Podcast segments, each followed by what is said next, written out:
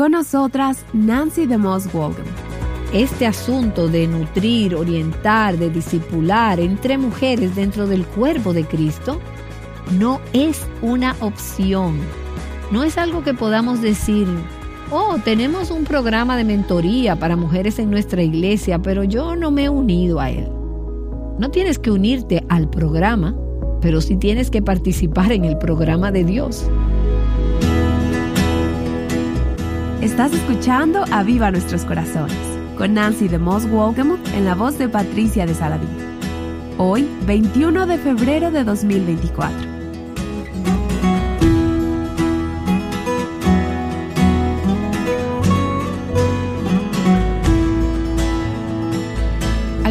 has escuchado a alguien decir, amo a Dios, pero no necesito la iglesia? Hoy Nancy nos ayudará a ver nuestra necesidad de relacionarnos y de involucrarnos con el cuerpo de Cristo. Ella continúa la serie El poder de las relaciones. Vamos a detenernos un momento y vamos a repasar lo que hemos visto hasta aquí en esta serie sobre la importancia de las relaciones porque quiero traer una aplicación nueva de esta verdad a nuestras relaciones en el cuerpo de Cristo. Si tienes tu Biblia, permíteme animarte a que la abras una vez más en el capítulo 4 del libro de Eclesiastés.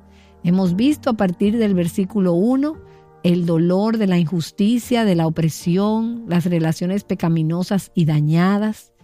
Ese versículo 1 dice, entonces yo me volví y observé todas las opresiones que se cometen bajo el sol y vi las lágrimas de los oprimidos y no tenían quien los consolara. En manos de sus opresores estaba el poder y no tenían quien los consolara. Y felicité a los muertos, los que ya murieron, más que a los vivos, los que aún viven. Pero mejor que ambos está el que nunca ha existido, que nunca ha visto las malas obras que se cometen bajo el sol y he visto que todo trabajo y toda obra hábil que se hace es el resultado de la rivalidad entre el hombre y su prójimo. También esto es vanidad y correr tras el viento. Y luego vimos, empezando en el versículo 7, el problema del aislamiento. Que no solo hay injusticia en las relaciones pecaminosas y dañadas, sino que también está el problema del aislamiento, que nos alejamos, nos retraemos y no tenemos ninguna relación. Versículo 7. Entonces yo me volví y observé la vanidad bajo el sol. Había un hombre solo, sin sucesor, que no tenía hijo ni hermano, sin embargo no había fin a todo su trabajo. En verdad sus ojos no se saciaban de las riquezas, y nunca se preguntó, ¿para quién trabajo yo? Y privo mi vida del placer. También esto es vanidad y tarea penosa, un negocio miserable. Y luego en los versículos del 9 al 12 hemos estado analizando el poder de la intimidad, la receta de Dios para las relaciones dañadas o inexistentes. Primero, debemos tener una relación con Dios, una relación vertical. Entonces, estos principios influenciarán nuestras relaciones horizontales, nuestras relaciones con los demás, particularmente dentro del cuerpo de Cristo. Y vimos que hay al menos cuatro beneficios, cuatro bendiciones de tener relaciones piadosas e íntimas. El versículo 9 nos dice que más valen dos que uno solo, pues tienen mejor remuneración por su trabajo. Porque antes que nada obtienen más por su dinero, producen más, el trabajo es más fructífero, tienen una buena retribución por su trabajo. Y luego en el versículo 10 dice, porque si uno de ellos cae, el otro levantará a su compañero pero hay del que cae cuando no hay otro que lo levante. Y luego en el versículo 11, para cuando nos encontramos en circunstancias adversas, difíciles o frías, dice, además, si dos se acuestan juntos, se mantienen calientes, pero uno solo, ¿cómo se calentará? Aquí vemos cómo nos ayudamos mutuamente. Y luego vimos en el último programa el versículo 12 que dice, cuando estamos bajo ataque, cuando estamos siendo atacados por el enemigo, Dice, si alguien puede prevalecer contra el que está solo, dos lo resistirán. Un cordel de tres hilos no se rompe fácilmente. Aunque uno puede ser derrotado, dos pueden defenderse. Un cordón de tres hilos no se rompe fácilmente, nos defendemos, nos protegemos unos a otros.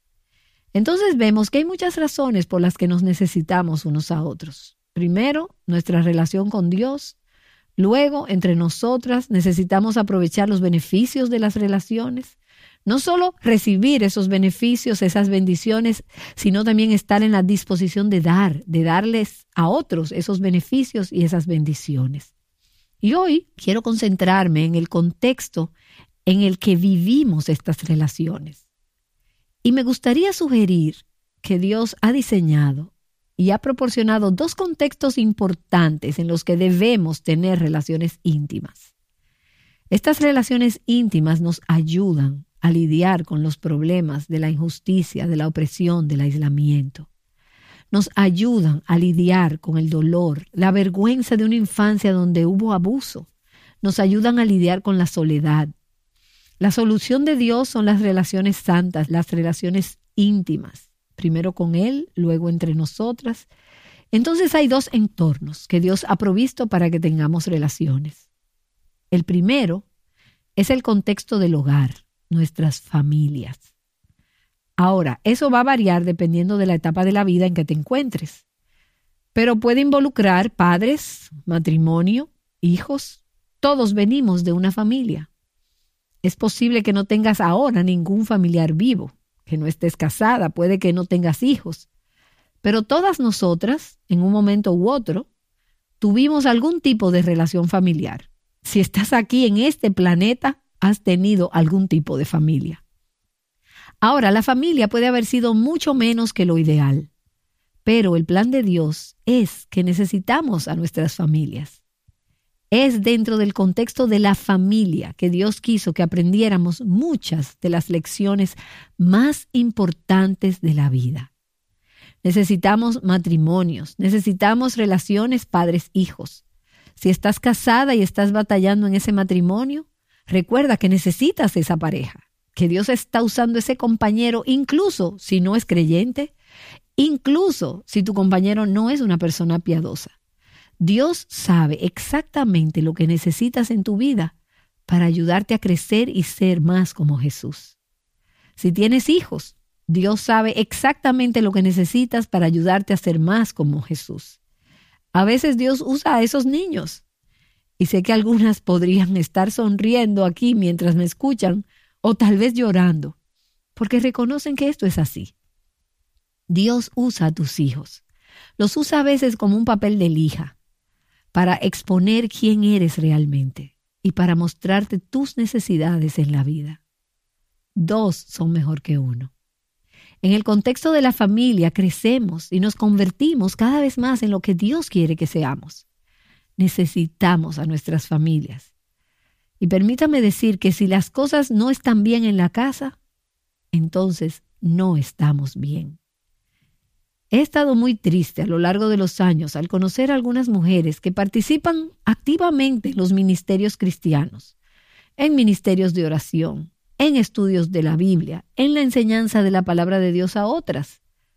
Pero después, cuando hablas con ellas sobre sus familias, son un desastre.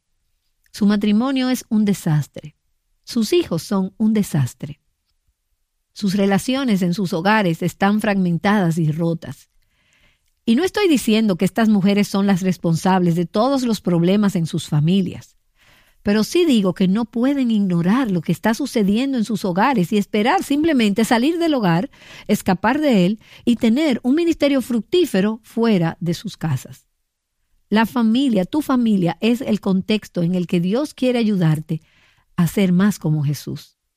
Es el contexto en el que Él quiere que te concentres en desarrollar relaciones sanas, relaciones íntimas. Pero hay otro contexto primario, además de este, en el que Dios quiere que desarrollemos relaciones y es la familia de Dios, es la iglesia, es el cuerpo de Cristo, relaciones dentro de la iglesia. Y quiero aprovechar esta oportunidad para enfatizar que no puedes ser una cristiana solitaria y triunfar en la vida cristiana.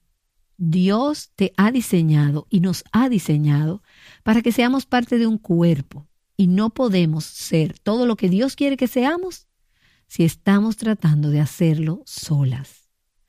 Puedes estar atravesando algunas circunstancias de la vida donde eres la única cristiana, quizás en tu familia.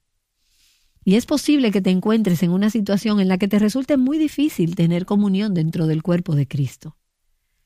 Pero creo que si sabes que es una necesidad y haces de esto un motivo de oración, Dios te va a ayudar a encontrar al menos otra creyente que sea parte de la familia de Dios, que pueda ayudarte y que puedan tener el tipo de relaciones que se necesitan. Tenemos un pacto con Cristo y Él tiene un pacto con nosotras. Estamos atadas en una relación de pacto eterno con Él. Y si somos parte de Él, eso significa que también somos parte las unas de las otras. No podemos apartarnos unos de otros sin hacerle daño a todo el cuerpo. Necesitamos esas relaciones de pacto. Y uno de los pasajes más poderosos en la palabra de Dios que trata este tema se encuentra en Primera los Corintios capítulo 12. Y quisiera pedirte que vayas allí. Primera los Corintios capítulo 12, comenzando en el versículo 12. Pablo trata aquí el tema del cuerpo de Cristo. Y Pablo dice, porque así como el cuerpo es uno, y eso habla del cuerpo físico que es uno, y tiene muchos miembros, o sea, tiene muchas partes diferentes, manos, piernas, brazos, ojos, oídos, boca, muchas partes diferentes, pero un cuerpo. Pero todos los miembros del cuerpo, aunque son muchos, constituyen un solo cuerpo, así también es Cristo, con su cuerpo. Pues por un mismo espíritu todos fuimos bautizados en un solo cuerpo, ya judíos o griegos, ya esclavos o libres, y a todos se nos dio a beber del mismo espíritu, porque el cuerpo no es un solo miembro, sino muchos. Y luego continúan los versículos del 15 al 18, donde dice que una parte del cuerpo no puede decirle a las otras partes del cuerpo, porque no soy tu parte, no soy parte del cuerpo. Y él dice que todas son necesarias, todas son parte del cuerpo. Y retoma en el versículo 21. Y el ojo no puede decir a la mano, no te necesito, ni tampoco la cabeza a los pies, no los necesito. Por el contrario, la verdad es que los miembros del cuerpo que parecen ser los más débiles son los más necesarios. Y las partes del cuerpo que estimamos menos honrosas, a estas las vestimos con más honra. De manera que las partes que consideramos más íntimas reciben un trato más honroso, ya que nuestras partes presentables no lo necesitan. Mas así formó Dios el cuerpo, dando mayor honra a la parte que carecía de ella, a fin de que en el cuerpo no haya división, sino que los miembros tengan el mismo cuidado unos por otros. Si un miembro sufre, todos los miembros sufren con él. Cuando me duele la mano, mi cuerpo siente el dolor. Si me golpeo el dedo del pie, el resto de mi cuerpo es consciente de ello. Y es cierto que cuando un miembro del cuerpo de Cristo sufre, todos se ven afectados, todos sufren. Y si un miembro es honrado, todos los miembros se regocijan con él. Cuando Dios te bendice, yo soy bendecida. Por eso debería alegrarme con los que se alegran. Ahora, en el versículo 27 dice, ahora bien, ustedes son el cuerpo de Cristo y cada uno individualmente un miembro de Él. Y quiero enfatizar que no es una opción para ti estar conectada al cuerpo de Cristo. Si eres una hija de Dios, eres parte de ese cuerpo y debes involucrarte como una expresión local de ese cuerpo llamado iglesia local. No es una opción. Si tú no eres parte de la iglesia, y con eso me refiero al cuerpo de Cristo, la iglesia con I mayúscula, entonces no eres cristiana. Si eres cristiana, eres parte de, la, de esa iglesia con I mayúscula, entonces debes ser parte de alguna expresión local de ese cuerpo de Cristo. Debes asistir a tu iglesia local. Necesitas participar en ella. Necesitas estar sirviendo en ella y debes ser responsable ante ese cuerpo local de creyentes. Cuando pecas, debes estar dispuesta a ser exhortada por ese cuerpo y si es necesario ser disciplinada espiritualmente por ese cuerpo de creyentes que te conoce y está comprometido contigo. Debes asumir la responsabilidad de la unidad de ese cuerpo. No criticar, no separar, no derribar, no destruir. Las escrituras dicen que si destruyes el cuerpo de Cristo, Dios te destruirá a ti. Y es por eso que Pablo le dijo a los creyentes en Filipenses capítulo 4 que había dos mujeres en su iglesia que no se llevaban bien entre sí. Quizás las conoces. Eran Evodia y Sintique. Él les dijo a estas dos mujeres, únanse, derriben esas barreras, derriben esos muros, esas paredes, aprendan a llevarse bien una con la otra. Pero luego le dijo al resto del cuerpo, ayuden a esas mujeres a llevarse bien. No dejen que ese conflicto pase desapercibido, traten con él. Ustedes son parte las unas de las otras, se necesitan mutuamente. Y es en el contexto de ese cuerpo que pueden convertirse en todo lo que Dios quiso que fueran. Ahora, déjame llevar esto un paso más allá en relación al tema del cuerpo de Cristo, porque quiero que veamos con más detalle que como mujeres hay una forma particular en la que debemos relacionarnos entre nosotras dentro del cuerpo de Cristo, ahora ya de mujer a mujer. Es necesario que nosotras como mujeres tengamos relaciones provechosas y afectivas dentro del cuerpo de Cristo. Y por supuesto, el pasaje principal que habla de esto explícitamente en el Nuevo Testamento es el capítulo 2 de la carta del apóstol Pablo a Tito. Muchas de ustedes están familiarizadas con este pasaje, pero permítame leer los versículos 3, 4 y 5 de Tito capítulo 2. En contexto aquí, Pablo está hablando con Tito acerca de cómo debe funcionar la familia de Dios. Y ya le ha dado instrucciones a aquellos que están en el liderazgo de la iglesia, las calificaciones para ser ancianos, líderes espirituales.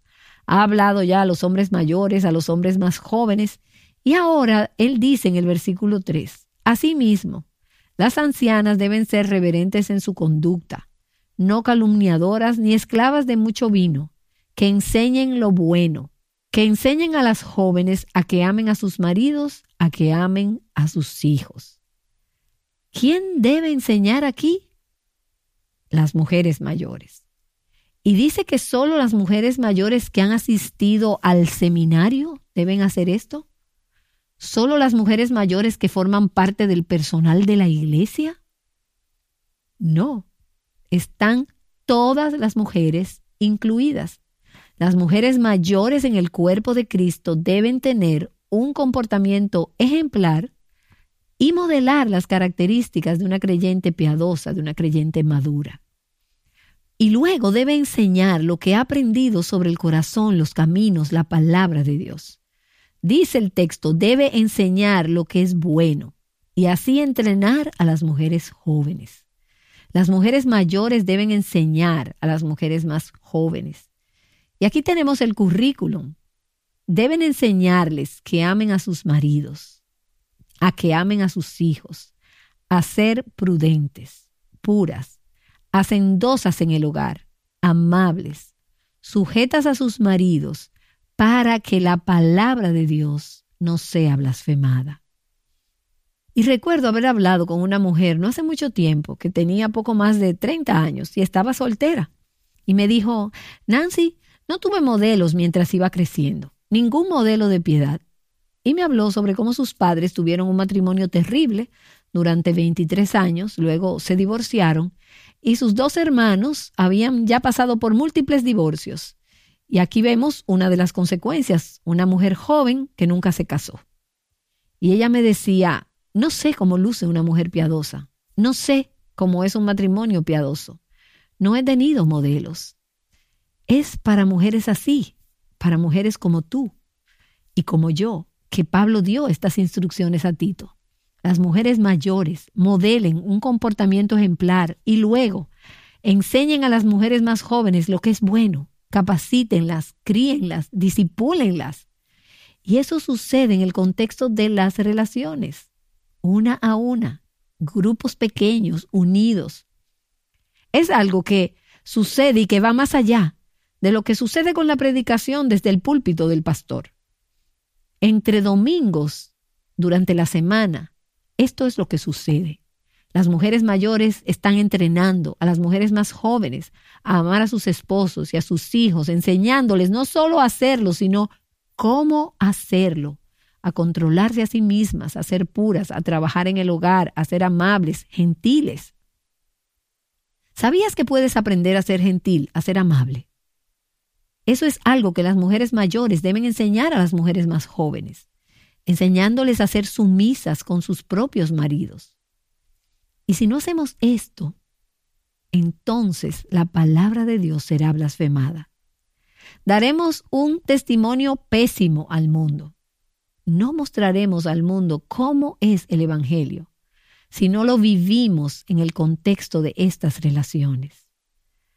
Ahora, este asunto de nutrir, orientar, de discipular entre mujeres dentro del cuerpo de Cristo no es una opción. No es algo que podamos decir, oh, tenemos un programa de mentoría para mujeres en nuestra iglesia, pero yo no me he unido a él. No tienes que unirte al programa, pero sí tienes que participar en el programa de Dios. No es algo que tú decides si deseas inscribirte o no estás en una de estas dos categorías, o quizás en ambas de alguna manera. Se supone que las mujeres mayores deben modelar y enseñar, y que las mujeres más jóvenes deben aprender, crecer y finalmente convertirse en maestras. Ahora, algunas de nosotras estamos en la etapa de la vida donde podemos considerarnos ambas. Me gusta y necesito tener en mi vida relaciones con mujeres mayores, que me estén entrenando y guiando en los caminos de Dios. Pero a veces necesito ser esa mujer mayor. Yo soy una mujer mayor para mujeres más jóvenes. Y siempre necesito involucrarme. Como mujer mayor en modelar y enseñar. O como una mujer más joven necesito involucrarme en aprender y en crecer. Y si no estás en una de esas dos categorías, por lo menos, te estás perdiendo un privilegio y una responsabilidad increíble. Recibí un correo electrónico de una mujer que me dijo, mi madre era una ama de casa devota.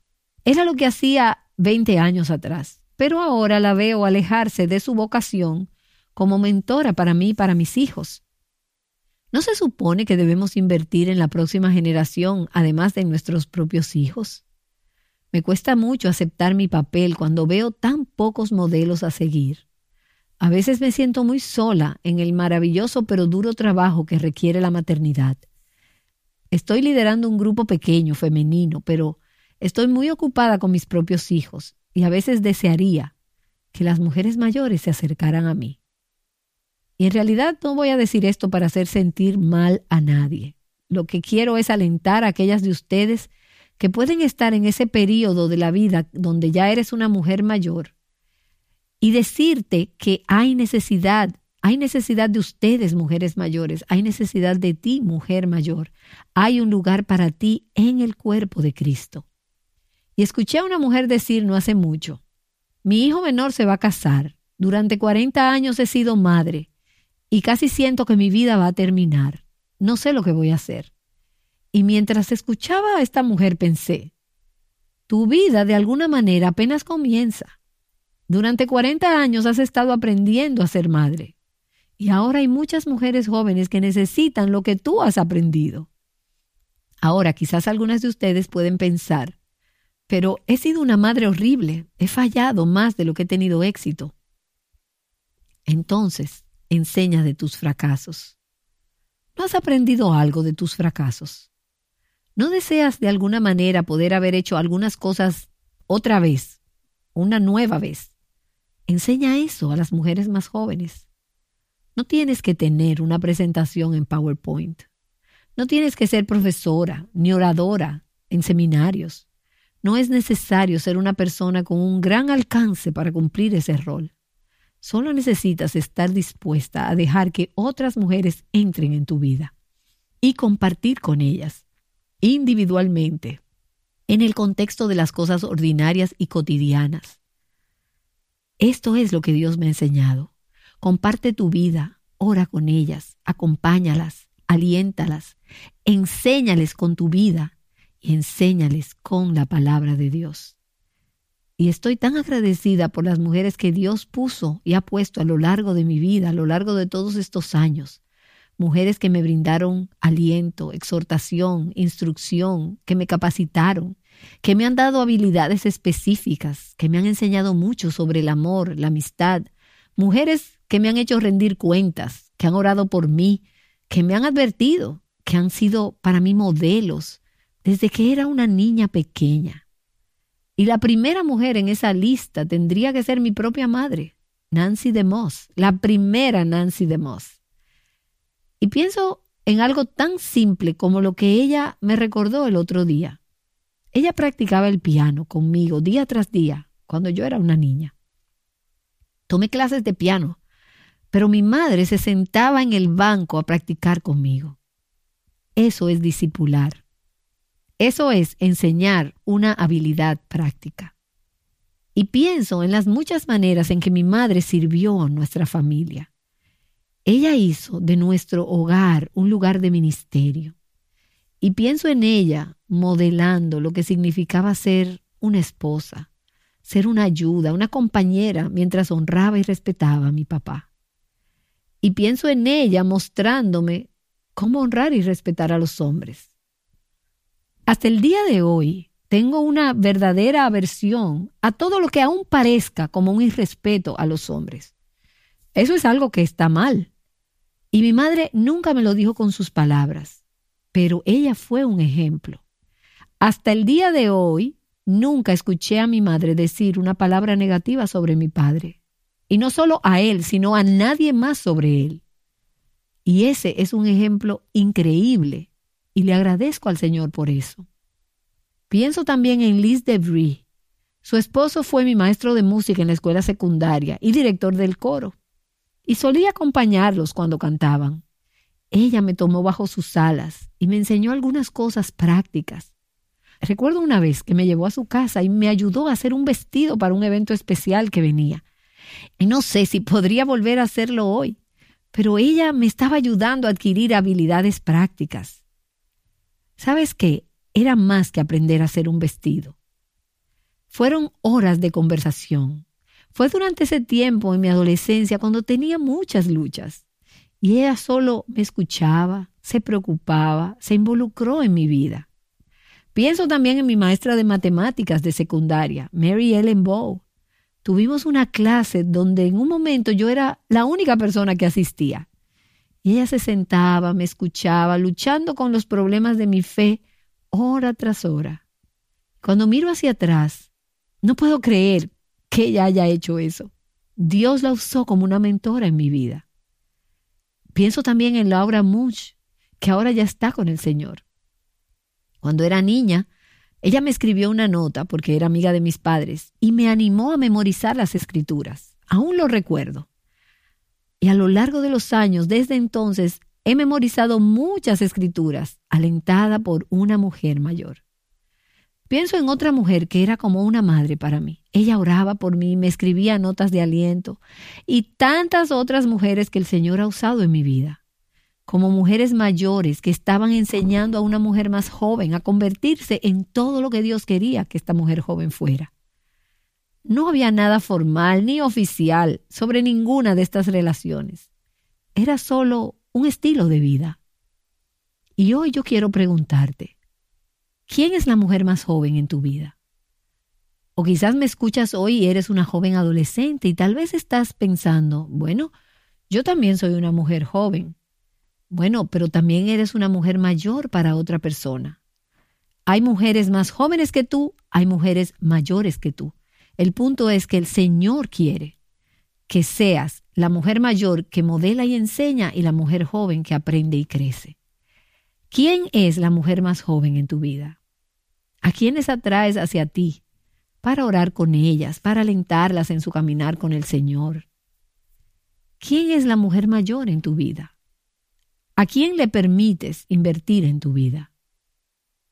¿Estás tomando el lugar de la alumna? ¿Tienes un espíritu enseñable? ¿Estás aprendiendo de las mujeres que Dios ha puesto en tu vida? Y al hacer esto, a medida que nos involucramos en las relaciones, en la comunidad, de mujer a mujer, en el cuerpo de Cristo, Las escrituras dicen que la palabra de Dios no será blasfemada. El Evangelio se hará creíble a medida que lo vivamos.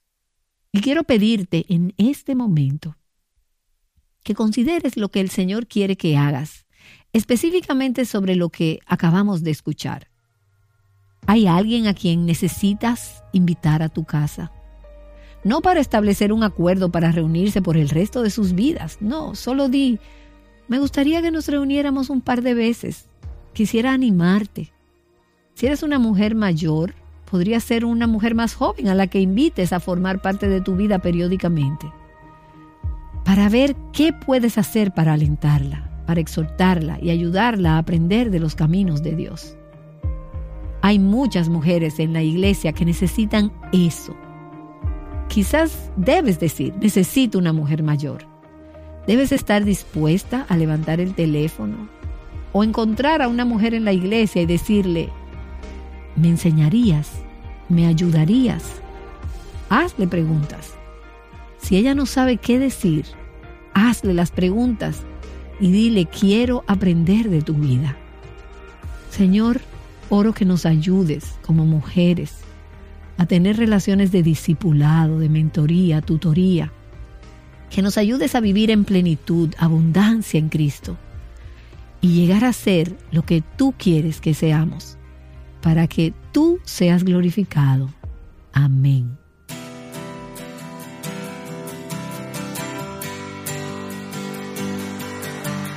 Amén.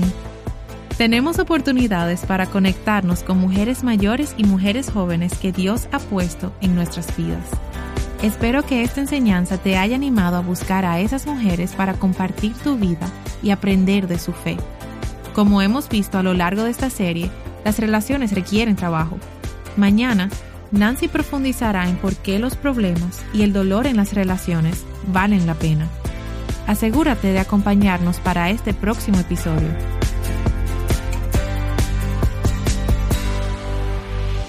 Experimentando relaciones que glorifican a Dios.